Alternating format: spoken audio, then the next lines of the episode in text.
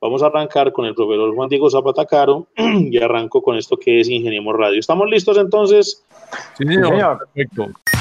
Ingeniemos Radio, una presentación de la Facultad de Ingeniería de la Universidad de Antioquia para el Mundo Práctico. Búsquenos en portal.uda.edu.co, en facebook.com, Facultad de Ingeniería UDA y en nuestras redes sociales Ingeniemos Radio.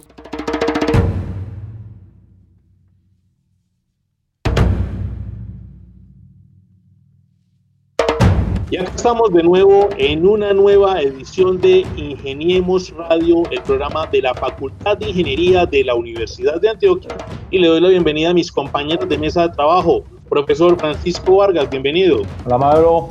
Buenas tardes nuevamente. Un saludo muy especial a todos los que nos escuchan en esto que es Ingeniemos Radio. Hola, Gabo. Hola, decano. ¿Qué tal, Mauricio? Saludos a todos en la sintonía, en especial en nuestras plataformas y en el podcast. Así es, y también un saludo especial a toda la gente que nos escucha en las diferentes regiones del departamento de Antioquia, en el suroeste, el norte, el oriente, el bonito Urabá antioqueño y también en el nordeste y Magdalena Medio. Muy bien, entonces eh, hoy tenemos un programa muy bacano, muy especial, con invitados también muy interesantes de nuestra Facultad de Ingeniería. Ingeniemos Radio. Bueno, pues vámonos con el primer invitado, que es Juan Diego Zapata Caro, que es profesor del Departamento de Ingeniería Electrónica y de Telecomunicaciones con pregrado en física de la Universidad de Antioquia en el año 2001. Es magíster en física de la Universidad de Antioquia en el año 2011 y doctor en ingeniería electrónica de la universidad en el año 2016 con postdoctorado en estancia postdoctoral de la Universidad Presbiteriana Mackenzie de Sao Paulo, Brasil, de hace dos años. Juan Diego, un placer tenerte por aquí, bienvenido. Muchas gracias, buenas tardes para todos. Gracias por la invitación y muy buena iniciativa tener estos espacios, sobre todo en estos momentos. Juan Diego hace parte del grupo de investigación en telecomunicaciones aplicada, más conocido como el grupo JITA en nuestra facultad él es un profesional UDA, todos sus estudios los ha hecho en la Universidad de Antioquia, lo que nos llena de mucho orgullo tenerlo hoy como invitado. Y en su área de trabajo, pues viene trabajando con un nuevo material que cada vez se le descubren más y más características y más aplicaciones. Por favor, profesor Juan Diego, cuéntenos un poco cómo ha sido ese acercamiento a este nuevo material, lo que ha significado y lo que significa en áreas de aplicación como las telecomunicaciones? Yo comencé a trabajar con el grafeno desde el año 2013, cuando hice la pasantía doctoral en Mackenzie. Eh, cuando eso el, grafeno estaba empezando, lo estaban empezando a sintetizar de diversas maneras y lo empezamos a utilizar para el diseño de fuentes láseres, eh, fuentes que generan pulsos cortos y espectros muy largos con la idea de aplicarlo en la parte de telecomunicaciones como fuentes multicanales. Es decir, yo puedo con un solo láser tener muchos canales y con esos canales transmitir a, cada usuario un determinado número de datos. Profesor Juan Diego, entonces en este momento, de acuerdo con lo que usted nos explica, ¿qué proyectos se están desarrollando y por qué es tan importante ese grafeno para la sociedad y lógicamente para nuestra comunidad cercana? Bueno, eh, el grafeno es muy importante. Primero, se podría decir que el grafeno es un material que está hecho por carbono. El carbono es uno de los elementos más abundantes en la naturaleza, o sea que donde se tenga carbono, usted en principio podría sintetizar grafeno. Eh, entonces eso es de mucha importancia, tener abundancia para poder tener este material.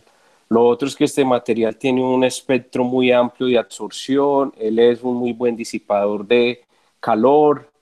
Entonces, este material se puede eh, aplicar en tres frentes. En la parte de sensado, muy importante, como él tiene un área superficial eh, bastante grande, puede sensar partículas de tamaño de un átomo inclusive. Entonces, se pueden construir sensores de muy alta sensibilidad. En la parte de cámaras, usted puede diseñar cámaras en un rango espectral bastante amplio para detección de, de, algunos, de algunas propiedades físicas o de algunas propiedades eh, térmicas, bien sea de personas o de materiales.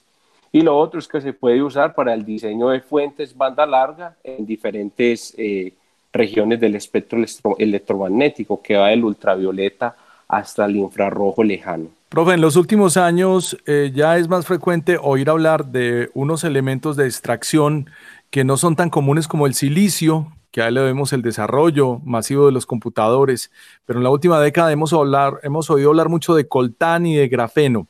Cuéntanos un poco sobre la extracción de estos elementos de la naturaleza y cómo se producen en Colombia. Bueno, eso es una muy buena pregunta porque eh, cuando se habla de grafeno, muchas personas creen que el grafeno eh, va a sustituir al silicio y realmente no, el silicio funciona muy bien en la industria de semiconductores, entonces eh, lo que va a hacer el grafeno es a complementar, entonces lo que vamos a tener es lo que se llama una electrónica flexible, debido a que el grafeno es transparente y tiene propiedades de conductividad muy alta. ¿Cuál es el problema del silicio? Que el silicio es un material eh, cristalino, altamente puro y es costoso.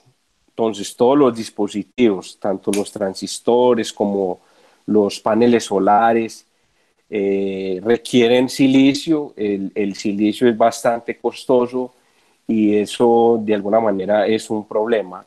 En cuanto al coltán como tal, es algo que todavía se está explorando. Eh, realmente artículos científicos sobre este material no abundan, entonces es algo nuevo. Profe, ya para terminar, pues eh, un poco de los proyectos que, en los que está trabajando para invitar a la comunidad de la facultad y de todos nuestros, eh, a los que nos escuchan, invitarlos pues a que hagan parte de estos proyectos. Bien, eh, desde el grupo de GITA, Ingeniería de Telecomunicaciones Aplicada, de la parte de la línea de óptica y fotónica, tenemos varios proyectos.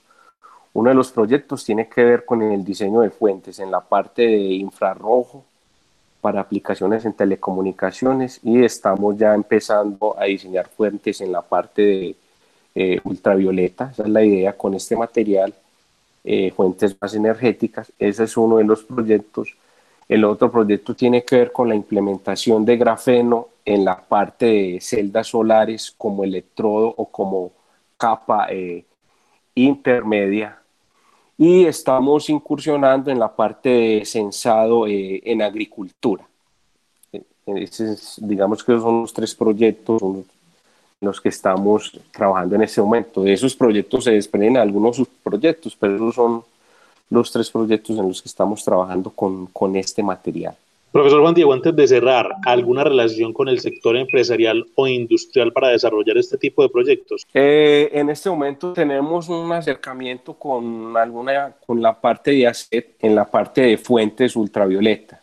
Es algo que se está hablando, se está conversando, pero sí, sí, hay, algunas, hay algunos acercamientos en este momento con la parte de industrias, con ACET y con Internet en la parte de telecomunicaciones estamos conversando sobre, sobre estos temas y cómo podemos articularnos de la mejor manera desde la parte investigativa y desde la parte de la industria para que estas tecnologías se puedan implementar. Excelentes adelantos, profesor Juan Diego Zapata Caro, y pues eh, que sigan con el grupo GITA eh, generando este tipo de iniciativas, pues que lógicamente propenden por mejorar la calidad de vida y lógicamente pues sacar adelante ese eje misional de la investigación en la Facultad de Ingeniería de la Universidad de Antioquia. Muchas gracias, profesor. Ok, muchas gracias a ustedes por la invitación. Ingeniemos Radio. Nuestro siguiente invitado, nuestros siguientes invitados son, en primer lugar, la profesora Diana Margot López. Ella es docente de nuestro programa de Ingeniería de Sistemas. Acompaña Andrés Adrián Martínez, quien es egresado de ese programa, pero que hoy en día es docente en la institución universitaria Pascual Bravo. Ellos vienen vinculados al tema del desarrollo de videojuegos en una historia muy interesante que ha sido la consolidación de el semillero de videojuegos en nuestra facultad. La profesora hace parte del grupo de investigación GEPAR y los hemos invitado para que nos cuenten un poco cómo ha sido ese trabajo, cómo surge el semillero y qué están haciendo ahora. Profesora, bienvenida, un gusto saludarla, tenerla con nosotros en este programa que es Ingeniero Modos Radio. ¿Cómo está? Bien, señor decano, muchas gracias. Pues sí, la idea es contarles un poquito acerca de, esta travesía ya de más de seis años que llevamos con el semillero de videojuegos, que básicamente recibimos como una herencia de un grupo anterior de estudiantes, eh, todos ellos hoy ya profesionales, algunos de ellos trabajando en la industria, en las industrias creativas, algunos en videojuegos u otras, u otras ramas. Eh, recibimos este legado y pues hemos ido como trabajando en ello, inicialmente como una, un ejercicio de un grupo de estudio, eh, fortaleciéndonos eh, sobre todo con miras a, lo que son la, los videojuegos en las industrias de la cuarta revolución industrial, tocando algunos temas como realidad virtual, realidad aumentada, realidad mixta, algunos elementos de inteligencia artificial y aprendizaje automático. Nos hemos enfocado más en el hacer, es decir, en poder desarrollar capacidades en estudiantes de diferentes programas, no solamente de ingeniería, hemos invitado a estudiantes de facultades como la de artes, comunicaciones, psicología, eh, licenciaturas en matemáticas y de otras universidades, tratando de generar esa capacidad y ese reconocimiento del juego como una herramienta didáctica, una herramienta de aprendizaje que pueda ser llevada al aula y que pueda explorar otras formas de aprender, otras formas de llegar a temas sensibles como son las matemáticas, como son el español, como son diferentes idiomas y, ¿por qué no?, eh, procesos productivos, procesos industriales, como puede ser el entrenamiento, como puede ser el reconocimiento de espacios físicos en los laboratorios sin necesidad de estar en ese espacio, que no lo permite elementos obviamente como la realidad aumentada, virtual o mixta. Qué bien, profe. Pues es todo un reto porque los juegos precisamente cada vez se van desarrollando más sobre la ciencia que sobre el entretenimiento. Y esta pregunta es para Andrés Adrián, nuestro invitado, para que nos cuente un poco sobre un conflicto que hay en este momento entre los creadores del juego Fortnite y la plataforma de Apple. Lo que pasó con estas empresas es que Apple y de hecho, pues no solo Apple, Android también, eh, tenían, unas, como unas condiciones sobre los, las ganancias que se pueden obtener a través de las compras de productos que ellos distribuyan en sus tiendas. Entonces, Apple cobraba, por ejemplo, si mal no estoy, es un 30% sobre todas las compras que se hagan. Y pues Epic Games, que son los de Fortnite, decidieron hacer un medio de pago diferente, implementaron en una actualización una forma de pago diferente que no, que no incluía pasar por la tienda de Apple y eso pues fue contra las políticas de Apple y, ahí empezó la pelea. Entonces, inicialmente fue como, hey, tienes que pasar por mí y darme el porcentaje que me corresponde, pero los de Epic ya estaban listos desde que cometieron, desde que tomaron esa decisión, ya tenían los abogados listos para una, para una pelea y empezó pues como una pelea ahí de, de las grandes empresas. Gracias, Andrés Adrián, por respondernos esta, esta inquietud. Profe, eh, este es el, el, esquema de lo que está pasando hoy en día con los videojuegos, ¿no? Sí, Gabriel, y quería hacer una anotación. Esa es una visión desde lo comercial, digamos, del juego comercial, el juego solamente por diversión o como una actividad lúdica, desprevenida, eh, opcional. Aquí nuestro enfoque en el semillero siempre ha sido un enfoque desde lo que denominamos juego serio o juegos aplicados a la docencia lo que hoy se conoce más con el término de gamificación, que básicamente es una técnica de aprendizaje que traslada la mecánica de los juegos a un ámbito educativo, profesional, eh, laboral, industrial, un medio o un ámbito que no es necesariamente de juego y es ahí como donde nos hemos concentrado en construir soluciones en construir esas herramientas gamificadas que tienen una, digamos, una resistencia inicial porque la mayoría de personas eh, asocian lo que es el juego solamente con el videojuego comercial, que para muchos pues tiene ciertas eh, prebendas, para nosotros es una herramienta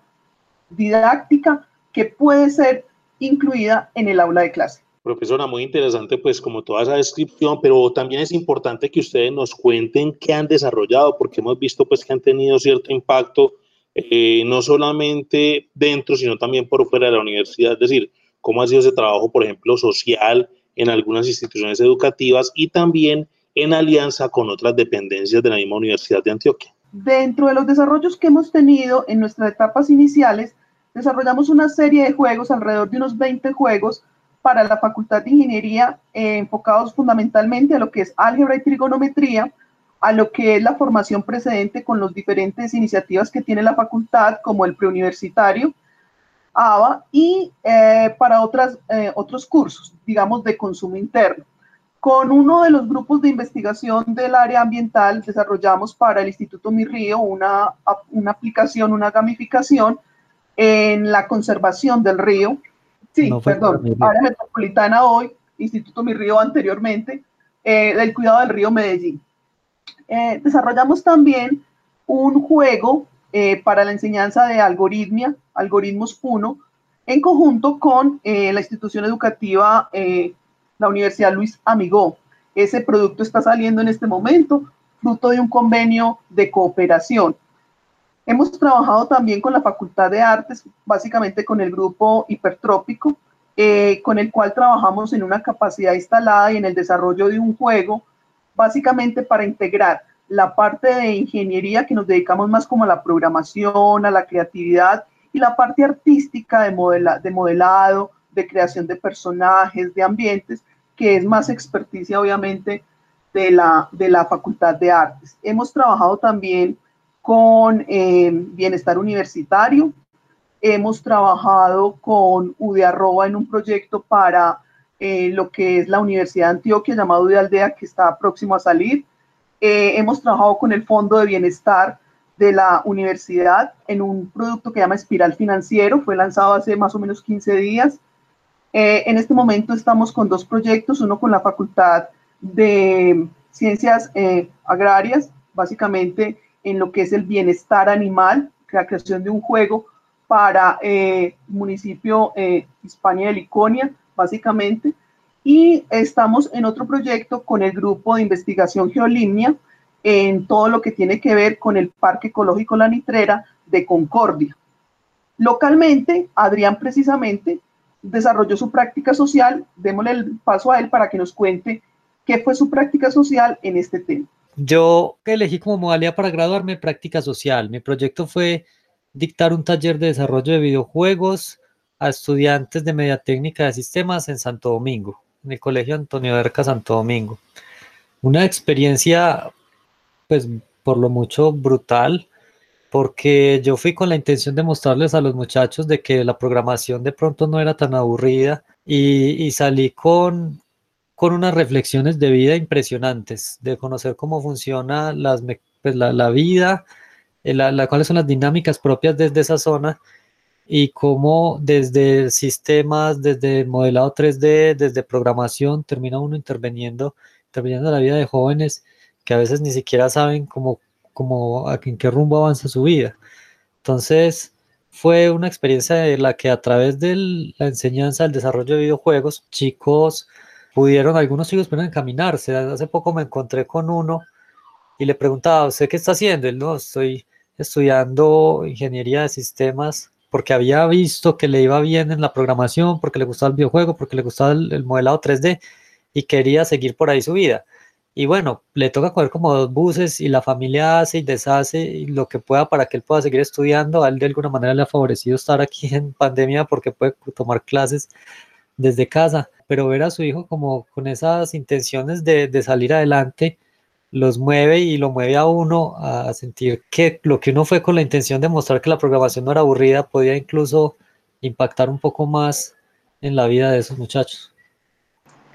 Profesora Diana, profesor Andrés, muchísimas gracias por aceptar la invitación, por comentarnos lo que están haciendo. Felicitaciones por ese trabajo que vienen realizando también con las comunidades. Eh, queda la invitación para que la gente se anime y hagan parte de este gran semillero, semillero en videojuegos que han escuchado ustedes todo el potencial que tienen. Profesora Diana y profesor Andrés, muchas gracias por haber estado aquí. Muchas gracias a usted, señor decano, y reiterar la invitación que usted hace para el taller de videojuegos para todas las regiones. Está abierto en este momento. Pueden eh, contactar con los coordinadores, tanto para regiones como para nuestros programas en la modalidad virtual. Está abierto con una fecha tentativa de inicio, primero de septiembre. Eh, los invito a que se inscriban y participen de esta aventura. Tenemos radio. Y ahora saludamos a Lili Ríos Ocampo, la primera estudiante de ingeniería urbanista del país. Practica en la Secretaría de Movilidad del municipio de La Ceja en un programa de mejoramiento del Plan de Movilidad Urbano Sostenible. Lili, bienvenida y explícanos, decano, por favor, un poco en qué consiste el trabajo que está adelantando esta estudiante de la universidad. Perfecto, perfecto. Destacar que Lili pues, se acerca ya a finalizar su formación como ingeniera en nuestra sede Oriente. Es importante destacar cómo eh, pues el trabajo realizado durante varios años por parte de la universidad empieza ya a brindar sus frutos. Estamos muy, muy pronto, muy cerca a tener nuestros primeros egresados. Y eso es lo que queremos destacar. El trabajo de Lili de la mano con la sociedad y específicamente con las organizaciones como la Secretaría de Movilidad del municipio. Lili, bienvenida. Cuéntanos un poco cómo ha sido esta experiencia de estudiar allí en nuestra sede Oriente, de escoger una carrera como ingeniería urbana y cómo ha sido la experiencia de buscar la práctica les cuento que pues, me siento muy feliz en realidad de haber escogido la carrera que escogí y ahora que estoy pues como eh, de alguna manera eh, aplicando todo ese conocimiento que adquirí durante la carrera, es muy gratificante eh, entender en sí como el contexto de la carrera y sentirla como tan aplicable en la región en la que estoy. Lili, precisamente sobre lo que usted habla, o sea, cómo aplicarlo allá en esa subregión tan bonita como es el oriente antioqueño y que la movilidad hoy en día, pues para uno salir incluso un fin de semana, salir o venirse del oriente antioqueño se está volviendo un caos. Entonces, ¿cómo entra usted a aplicar ese conocimiento como ingeniera urbana en la Secretaría de Movilidad y cómo ha beneficiado entonces la movilidad no solamente este municipio, sino todas las troncales que, lo atraviesan.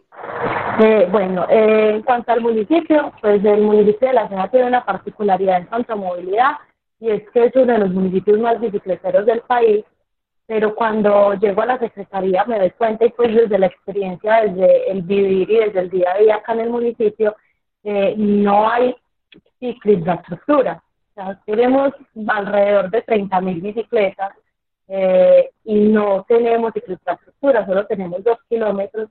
Entonces eh, me encuentro con esto y con un plan de movilidad que recientemente había, había sido formulado, pero del que muchas personas aún no tienen conocimiento.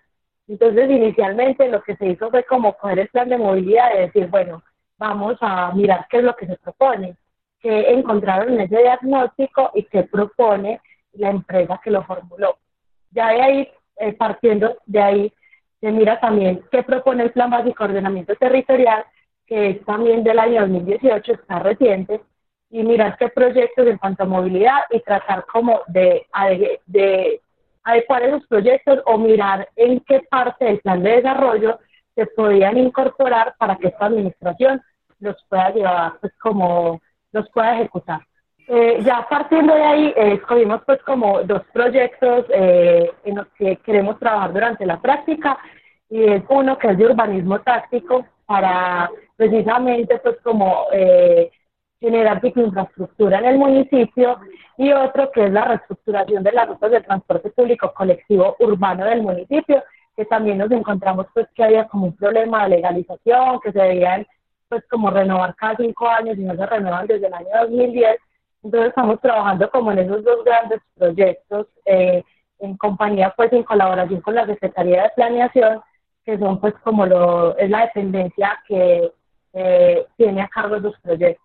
Lili, revisando un poco la hoja de vida, nos enteramos de que su pregrado eh, es del segundo semestre del año 2015 y el primero de julio de 2020 se convirtió en la primera practicante de su carrera. Un nuevo reto, un nuevo panorama para una profesión.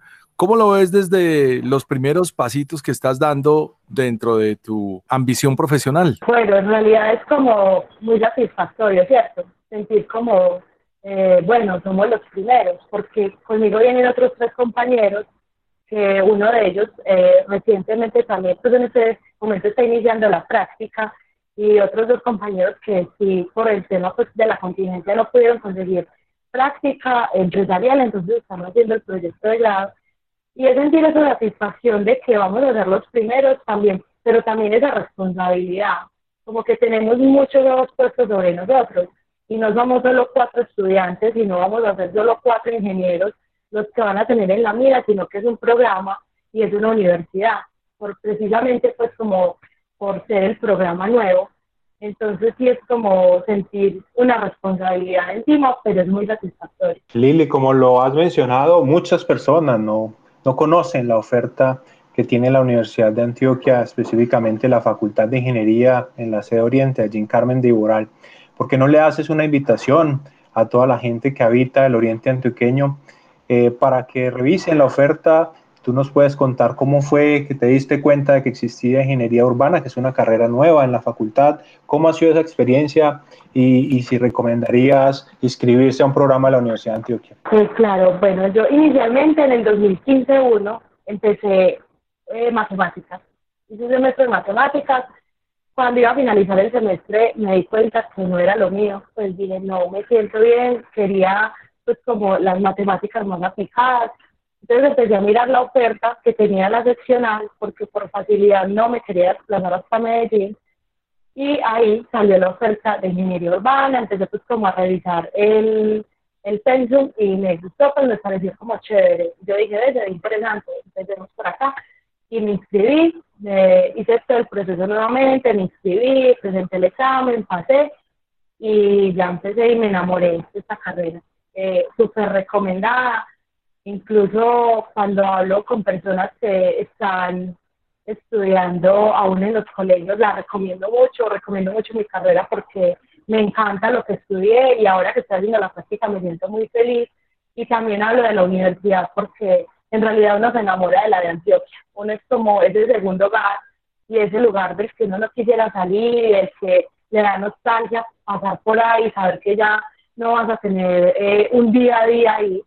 Entonces, más allá de como ese ámbito, esa, esa parte técnica que puedan dar los programas, la Universidad de Antioquia es como una familia. Entonces, es una invitación a que se inscriban a la de Antioquia, se enamoren de la de Antioquia, se enamoren de los programas que se ofertan en la de Antioquia, que son muy buenos y se les está dando pues como eh, se quiere apostar a las regiones, como lo están haciendo con Oriente, que están trayendo programas nuevos y que se ven pues como muy atractivos en la oferta. Lili, una última pregunta y un tanto futurista. Un artículo de DW hace un par de semanas decía que la urbanidad del futuro no considera ni siquiera las autopistas y los grandes espacios para movilidad de carros que tenemos hoy en día. ¿Tú qué opinas desde tu experiencia y desde lo que estás viendo? Totalmente. Es que los urbanistas debemos tender a, devolver el espacio público a la gente, al peatón, al ciclista. Ese espacio que fue cedido a, los vehículos, eh, devolverlo al peatón. Esa es la apuesta. Esa tiene que ser la apuesta sin desconocer que existe ese actor vial, ¿cierto? Que también hay que darles importancia y su reconocimiento y porque no podemos erradicarlo, está ahí. Pero sí es como tratar de disminuir un poquito esos impactos que ha generado y pues no hay mejor manera que eh, impulsar o promover unos medios alternativos de transporte. Ingeniemos Radio. Hoy nos hemos dado el lujo de hablar de grafeno con Juan Diego Zapata Caro, profesor del Departamento de Ingeniería Electrónica y de Telecomunicaciones. También hablamos con una docente del programa de Ingeniería de Sistemas y un programador, Diana Margot López y Andrés Adrián Martínez. Y por último con Lili Marlene Ríos Osorio, estudiante de un décimo semestre de Ingeniería Urbana, la primera de una gran promoción, que es la primera eh, de la facultad. Así es, recordarles la invitación todos los miércoles a las 12 y 30 del día, que revisen ustedes la oferta de semilleros, de programas en nuestras regiones, para que sigan haciendo parte de esta gran familia que es la Universidad de Antioquia y en nuestro caso particular la Facultad de Ingeniería. A ustedes, señores, también muchas gracias y muchas gracias a los oyentes que nos sintonizan en los diferentes rincones del departamento de Antioquia. Esto es Ingeniemos Radio, la voz de los ingenieros de la Universidad de Antioquia en la emisora cultural de la UDA y también en las diferentes redes sociales. Muchas gracias y hasta una próxima oportunidad.